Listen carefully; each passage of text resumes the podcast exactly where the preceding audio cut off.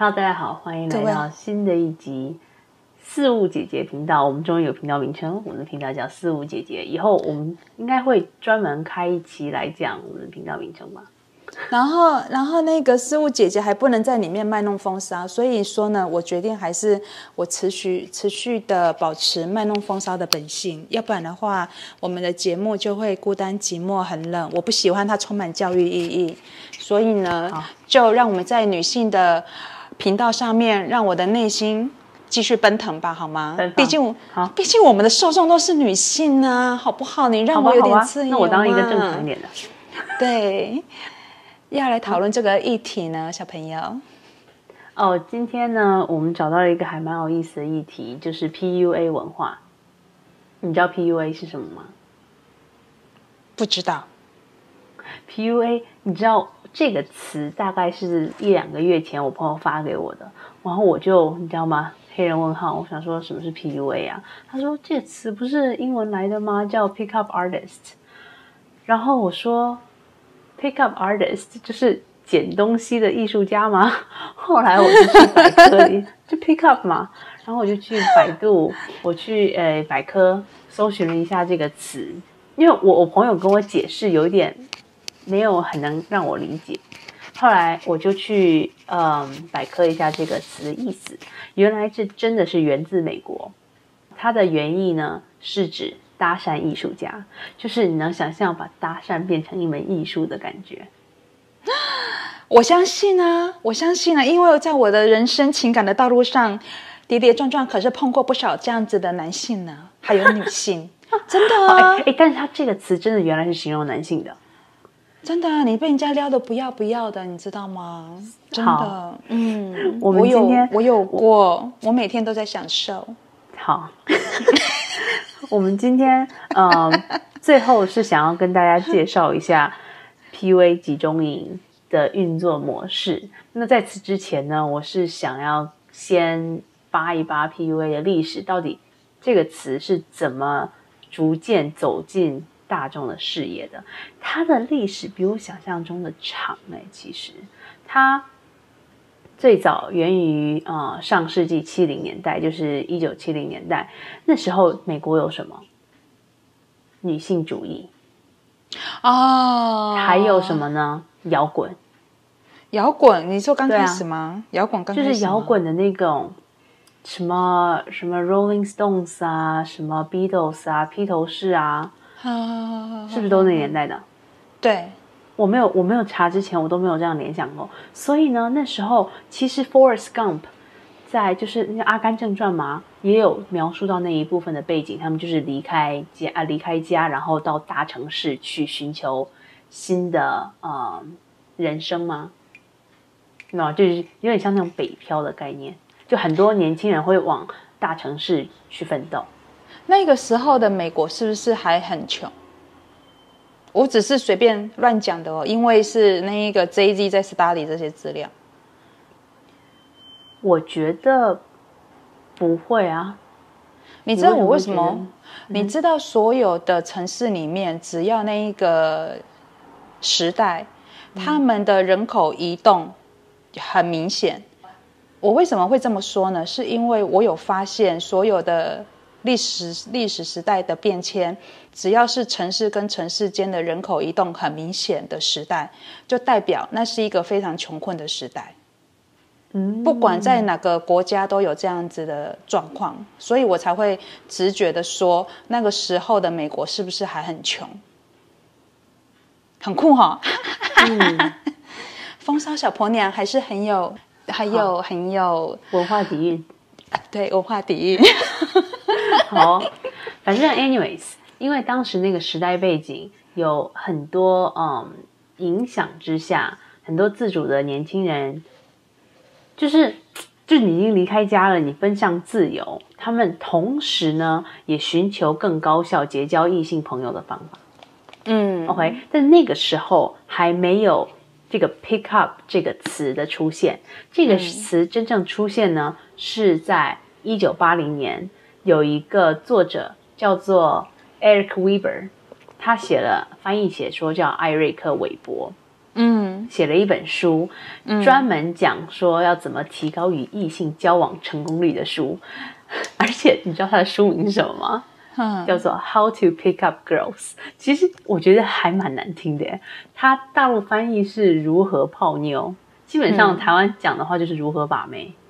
嗯然后这是第一次，就是 pick up 这个名词走进大家的视野里面。OK，在这个书出行之后呢，PUA 就已经在这个社会上变成一个风潮。嗯 OK，然后短时间就兴起了很多 PUA 的门派，就有各种呃，我们要怎么把妹啊？怎么你知道吗？怎么去结交异性友人的一些宝典，或者是一些呃群组。后来呢，这个东西越来越火，有一个有一个美国导演叫 James Toback，他在一九八七年的时候呢，自导自演了一部自传性的电影哦，叫做《The Pickup Artist》。嗯，这就是既就是奠定了我们今天的 PUA 的 Pickup Artist。嗯那 PUA 其实原来是在呃，原来就是搭讪艺术嘛，通常是指男生受过受过系统化训练，然后怎么去把妹嘛，怎么去交到吸引异性。后来呢，随着时代的变迁，也越来越多女生加入这个行列，所以就是说，受害者不只是女生，现在受害者也有男生，这就是我们今天要讲的主题。OK，那等一下，我想想看。OK，嗯、p u a 这个最近 PUA 这个词重火了，就是不知道大家有没有 follow 到这条新闻，就是上海有出现一个 PUA 集中营，哦，你说那个嫁嫁富豪、嫁天王嫂的那找种找找金龟婿的一个集中营。找金龟婿的集中营，对，anyways，那我们只是介绍它的流程，因为其实这个这个集中营的概念，早在我，诶十几年前哦，就是我可能还在读小学的时候，那时候二零零几年，嗯，就有这个东西，而且我并不觉得它是一个 under table 的东西，当时还蛮火的呀。我们同学那边真的有人说，有一种有一个训练班，居然是怎么嫁给有钱人，就觉得很不可思议。那时候听到，对对我们来讲啊，就是台湾背景来讲，其实是蛮不可思议的东西。但没想到这个东西并没有被打压，而是愈演愈烈。其实我真正呃惊讶的是这个啊，就是它愈愈越演越烈。OK，你他的这件事情还是从中国那边来的吗？对啊，那时候我听到，那时候我在大陆读书啊，所以我才会听到这种东西啊。可是，可是我并不会觉得这个事情有有什么好，就是说，有什么好不上台面的是吗？对，因为根据早期的上海，上海的女人为什么那么值钱，也就是因为上海的女人有一个很明显的现象，这个现象奠定了为什么上海的女人在中国人的心目中的地位之高的原因，就是因为在早期上海很多为了自己家里面家计牲口问题。会把自己的女儿嫁给大户人家，也就是有权有势的人家。那因为女儿嫁进了大户人家以后，就是一人得道，鸡犬升天。就是因为婚姻上面的联姻，让整个贫富差距越来越接近。这个越来越接近的情况下呢，造就了上海女人在整个中国人的心中的地位。就是高价值的经济地位。其实这件事情，你稍微把过去的历史去整理一下，你会发现他总结的结论他是这样子，至少在我心中的结论是这样子。嗯所以这没有什么好不能够去浮起台面的、啊。也是啦，嗯，好吧 继续讲，没关系，那我们继续讲。那继续讲呃，那我来介绍一下这个 PUA 集中营好了，因为嗯。大家其实可以去就搜一下关键字，就 PUA 这三个关键字，跟最新一些那个明星的呃一些新闻呐、大家应该可以挖出来。这个新闻嗯。在一两个月前还是蛮火的。它总共分为四个步骤，嗯。第一个步骤就是整形，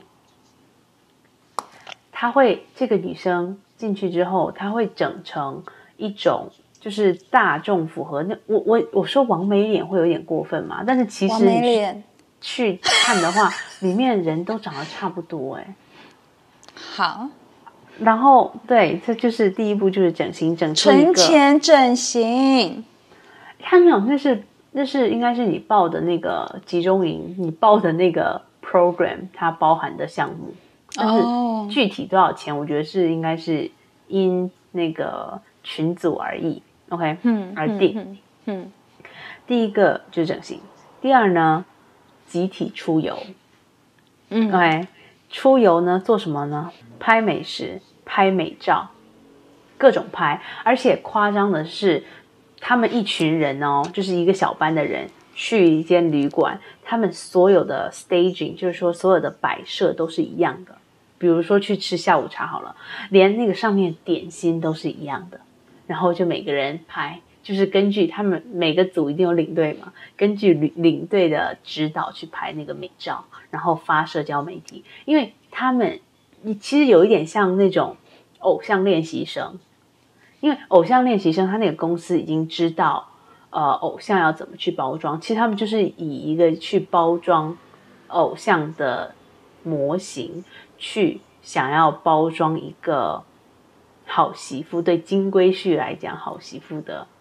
表象，嗯嗯嗯，OK，这是第二步。所以第二步呢，它的最终目的就是我要表现出一个富家女的形象。因为你把你自己富家女的形象体现出来之后，你自然更有可能去连接到富家呃公子的机会，right？逻辑上嘛，这我觉得这个逻辑还蛮通的。OK，第三步。就是要跟你的领队或者你的指导呢，去夜店跟各种 party，各种 party，各种 party，OK？这个 party 很重要，因为他是去认识人，他你进了这个 party，你才有机会更接近你的目标猎物，对不对？很合逻辑啊。他呢会在里面安排相亲，然后呢会有指导，就是你当你。有目标上钩之后，你的指导会教你啊，你应该怎么去跟人家谈情说爱啊，你应该怎么去回复人家信息啊，然后呢，寻找正确的时间点，然后这也就是第四步。其实第三步跟第四步就是一气呵成，你知道吗？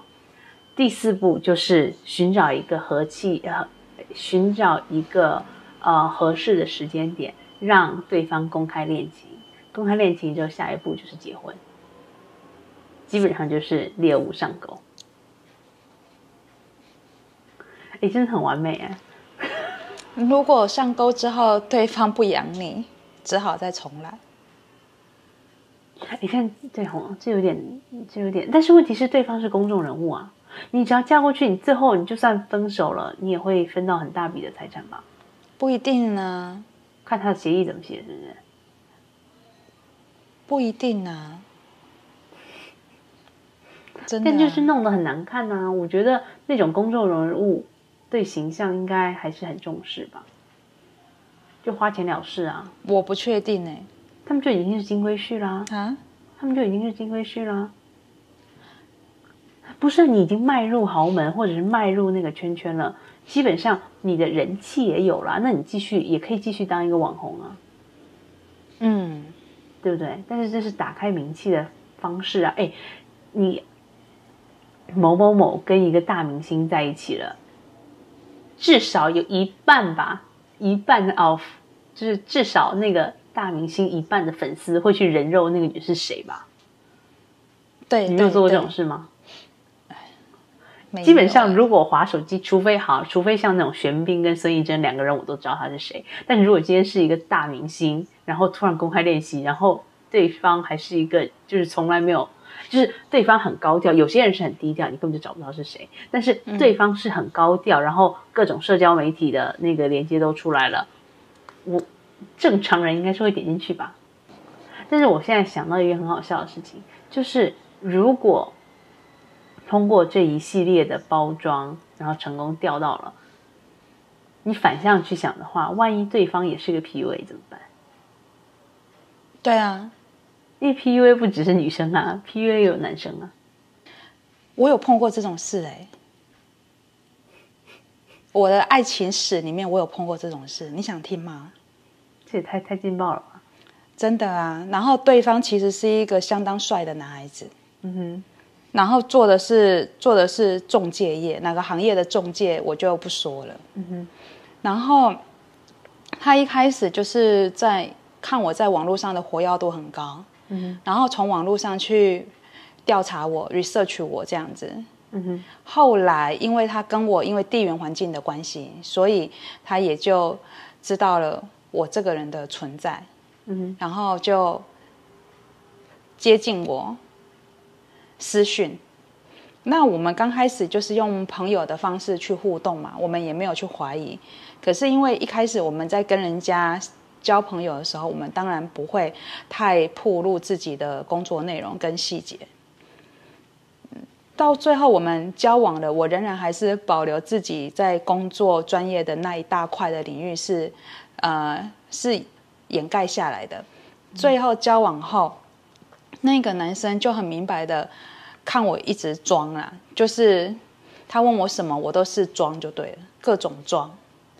我们两个人之间的交往，说实在话，那都只是小情情爱爱而已。后来，那个男生就当场在我家拆穿了我的假面具，然后你的那个品牌，然后你公司的情况。那你为什么你还要你还要再再继续装？因为我跟对方说我只是一个会计小姐，真的啊。然后后来我当场他当场就发飙嘛，发飙了以后我跟他道个歉哦，我跟他道完歉，我们两个是不是就和好了啊？就那一件事情以后，他跟我之间的感情，我们就相处关系越来越甜蜜。甜蜜之后，后来大概这个在甜蜜日子在两三个礼拜吧，他就跟我说，他最近有看到一个投资项目，然后那个投资项目很多人抢，然后我他只要找人头去顶那一个房子，啊，他出五十万，啊，我只要出其中的二十五万，我们就可以把那个房子吃下来，然后在两三个月后套利卖掉。这个是他的第一招哦，他找人头，他找的的投资项目，他出五十万，我出二十五万，好，那他然后他再给我铺一条路，他说两个小时内就要去决定，就是说这个人他说嘛，很多人抢，所以我出五十万，按、你你出少一点，我们我们一起赚这个钱。他创造急迫性，要来让我拿出钱出来去投那个项目。后来这件事情，我那时候一听哦，然后我就把这件事情跟我朋友讲。我朋友他那个那个朋友，那个真的是我的贵人呢，你知道吗？就好好事做很多。我啦，我说我好事做很多。我那个朋友他就跟我说，没关系，你去投，然后你就跟他说，那个房子的人头写我的名字。你看，是不是？后来我就把这件这句话跟他讲。再过三十分钟，因为他创造急迫性，要我急迫拿出二十五万去去投那个项目嘛。后来我这句话把这句话一丢出去以后，我说好，我去投那个项目，我相信你。但是那个房子的人头要挂我朋友的名字。后来过了三十分钟也。那他原来想要挂谁的名字？他说他自己找了自己，他有自己配合的朋友可以挂他的名字，只要给他五千块人头费就好。哦，OK，然后我们两个都是出钱的股东。了解。我把我的内容交代给他听，这件事情在三十分钟以后，他打电话来就跟我讲哦，直接讲，那个项目被买走了，那个房子被买走了。这件事情就这样没了。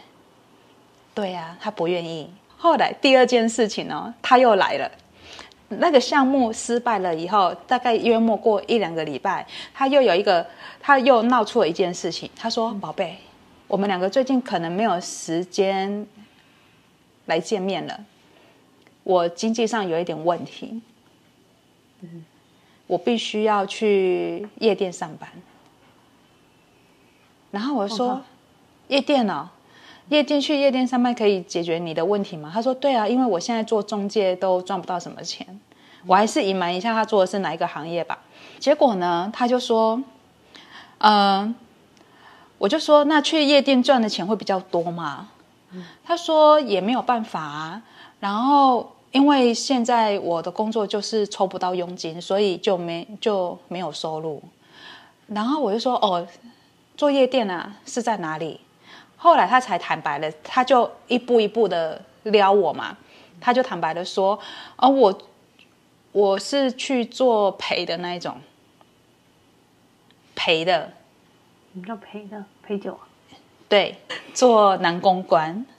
男公关对，然后。”后来他就是为了做男公关去 settle 一些的行头嘛，比如说烫头发啊、买衣服啊，没有钱要跟我借钱，真的啊，真的真的，然后就开始说他身上没有什么钱啊，什么什么之类的。后来，呃，为了做男公关那些行当在准备的时候，他一方面也要慢慢的就跟我说，他说说我我我为了要去那种地方专心上班。所以，我希望你，你，你不要去打扰我。好戏剧哦，这好像韩剧哦。没有，是真的，是真的。我跟你说，我现在说的是我真正发生在我是我个人上面的事情。嗯，真的。后来我就说好，没有关系。我就说你就专心的去上班吧。结果他就是因为那种地方会赏大酒，会带出场，会跟客人去陪睡，你知道吗？这可以播吗？可以啊，没关系啊，因为这种事情是真。真人真人真事啊，我就是本人呐。我长这么美耶，拜托，我就是那个男人很有事，好不好？然后，然后后来他，他当然就是说，做了那个行业以后嘛，哈，呃，你说在那个期间，我们两个还会不会有亲密的关系？没有了，嗯哼，就没有了。其实，在某一方面就过来讲，我也。我从心里面其实是没有办法接受服务女性客人的男生，嗯哼，我没有办法去接受一个男人去做那样子的行业。可是当自己的爱人，呃，因为金钱的困顿要走入这个行业的时候，女孩子那个时候第一个反应是什么？你知道吗？我觉得任何女孩子，对，对啊。我就说没有，我就说没有关系。你如果真的需要去那种公关店上班，你就去上班去赚钱，没有关系。可是你如果生活费不够的话，你从我的提款卡里面拿。那我有个问题，嗯，你那时候几岁？三十一、三十二吧，很多年前的事了。然后我就说，我就说，你你就从那个提款卡里面拿啊。提完了，我再把钱存进去。可是我做这件事情，我告诉你，我打从内心我知道我自己做这件事情是不对的。嗯，因为他有违男人在我心中的形象。嗯，因为我非得要讲这些事情，就是说不要让很多女孩子遇到同样的事情，然后再去发生同样的状况，去犯同样的错。因为我心里面知道这个是不对的，其实。嗯，然后但是爱。以及对方的困苦对比自己，呃无忧的状态，你其实真的会很想伸出手来帮他一把。我我们真的其实那个甜美的女孩子都会伸出手手来想帮帮对方一把，嗯哼，对吧？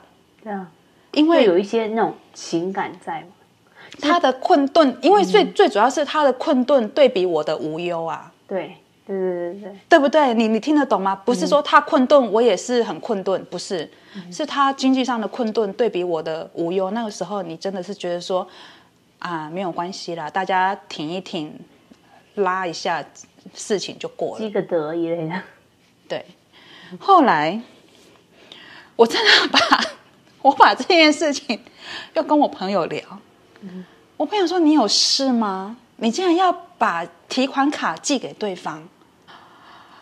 我说，我觉得我自己做这样事情是错的，可是我觉得他好可怜哦。你这样，因为那那件事情，我自己在大街上踱步，来回踱步了四个小时。就是一个困顿的情人，其实会对一个努力上进的另外一半过来讲，他是心里面多大的压力？因为你帮他也不是，信任感不够。你不帮他也不是，他就是摆明了很可怜。这些事情，那我要寄给他的前一天发生的事情，我要现在要讲是我要寄给他前一天发生的事情。我的手里面捏着我的 ATM 卡，然后拿这件事情去跟我朋友去讨论。这样，那你后来有寄吗？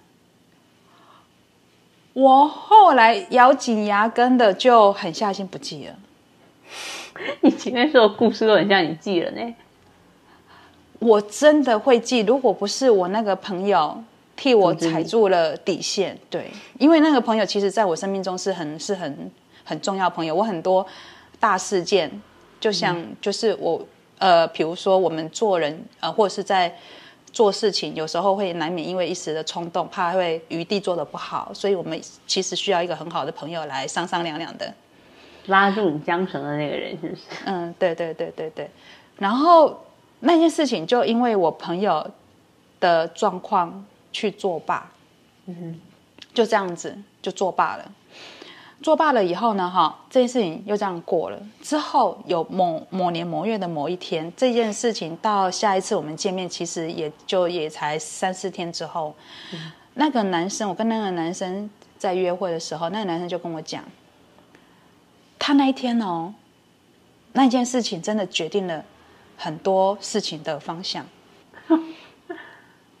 就是他那一天。在我们家的客厅，我们的约会日嘛，他在我来我们家的客厅吃饭。吃完饭后，摸着我的小脸，摸着我的脸呢，深情的看着我，跟我说：“如果我的客人每个都长得像你那么美，不晓得有多好。可是我今天晚上要服务的那个客人，就我会辛苦了一点。”他真的摸着我的脸这样子讲，我无法接受哎。没有，我告诉你，他那一天晚上就是要出去跟客人睡。然后他对我讲出这样子的话，你知道我怎么去回应吗？嗯，我告诉你，女人的回应很重要。嗯，我我照样用我最美丽的脸蛋告诉他，摸着他的脸跟他说辛苦了。如果人生有一些不得已的话，我们也没办法。你听得懂我这句话要讲的意思吗？听懂啊，就拜拜啊。不是，你要跟客人睡，那你就去睡吧。嗯哼，他用他用跟客人睡为借口，要来逼迫我做最后一道防线的退让。你没有听懂那一个对话的意思吗？其实我们女孩子，我们爱情里面占有欲是一个很重要的一件事情。哦，他想要就是看你有没有有没有想要把他弄回来的意思，意思就是说他还期盼你说你的你是缺钱吗？不然缺钱我给你一类的。嗯，我我先讲这个内容背后的意思，你们就可以有另外一番的体会。我们呃情人之间除了亲密关系哈，亲密关系、身体上的关系、心理上的关系、生活上的关系之外，其实呃身体上面的占有欲是。呃，亲密是爱情里面很大的一个因素，对吧？嗯哼。好，他用这个事情强迫我退让，就是说，因为我没钱，所以我去跟客人睡，我要去跟客人睡，你也不能怪我，所以他摸着我的脸蛋呢。然后一方面就是又说，又在说我的客人那么丑，他都要睡，他都要去赚这个钱了。你听得懂这个意思吗？所以他才会他才会用一个反差跟我讲，如果我的客人像你那么漂亮，有多好，就代表他去赚这个钱是很不得已的啊，嗯，不是心甘情愿的啊，不是愿意的，是不得已的。我是不得已我才去陪人家睡的啊，我不是愿意的啊。你知道这个这个真的是计中计哎。当然他碰到我，我就回摸他的脸蛋嘛，没有关没有办法，为了生活。你可以听得懂吗？我就是 open 你了，嗯哼。可是我，你，你如果今天访问我，我当下的心理状态是什么？我没有薪水，可是我很清楚的知道说，呃，困苦看出一个人的自尊心了。很多人一困苦的时候，是真的会宁愿不做乞丐去饿死的，真的。很多人，我相信很多人很有困苦的，嗯，他，但是重点是他真的有在做那些行业吗？还是那只是他的幌子？他真的有在那种地方工作。夸张。那我我真的你怎么甩开他的？我不用去甩开他啊，他在你你只要身上捞不到钱就走了。对你只要紧紧的守住自己的荷包。天啊，真的有这种人哦！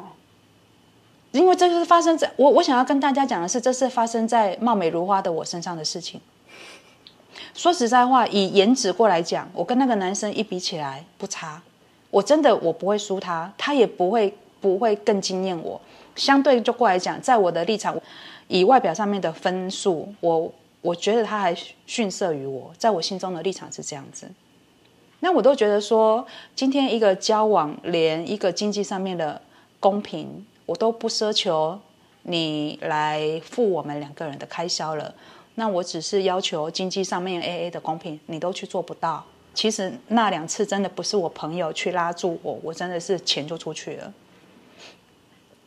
而且那一年我还很年轻呢，我三十一岁、三十二岁被人家这样坑呢，所以是朋友很重要。嗯，朋友可以会决定你在重大事件时候的任何方向，朋友真的很重要。对我而言呐、所以这个故事告诉我们不要乱交网友。不要乱交网友吗？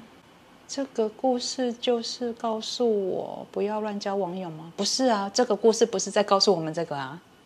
哦，他那第二，就这个故事告诉我们要紧紧守住自己的荷包，是不是？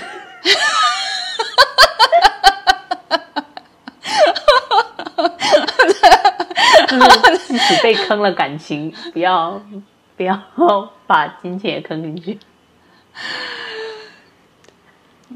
这个故事背后有很多的诱发人的思考，只是你们阅读到、理解到的是哪一点，只能够如人饮水，冷暖自知啦。我们没有办法去告诉别人说这个故事在告诉你什么。我只是想还原我曾经发生过的事情，然后告诉大家，你们如果说有类似的事件，你们可能自己也要有一个 one two three 思考的的步骤了。所以 PUA 比我们想象中的多。不要大家不要惊讶，莫慌，莫惊讶。莫惊讶，莫慌，真的，任何只要是，要打开慧眼。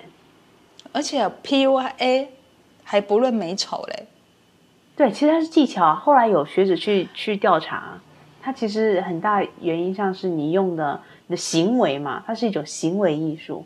讲一下，让大家预防一下，现在人生海海，避免一下灾难。不要经历，不要有些事情还是不要经历比较好，比较好。对啊，Goodbye，嗯，好，这样子，拜拜。好，拜拜。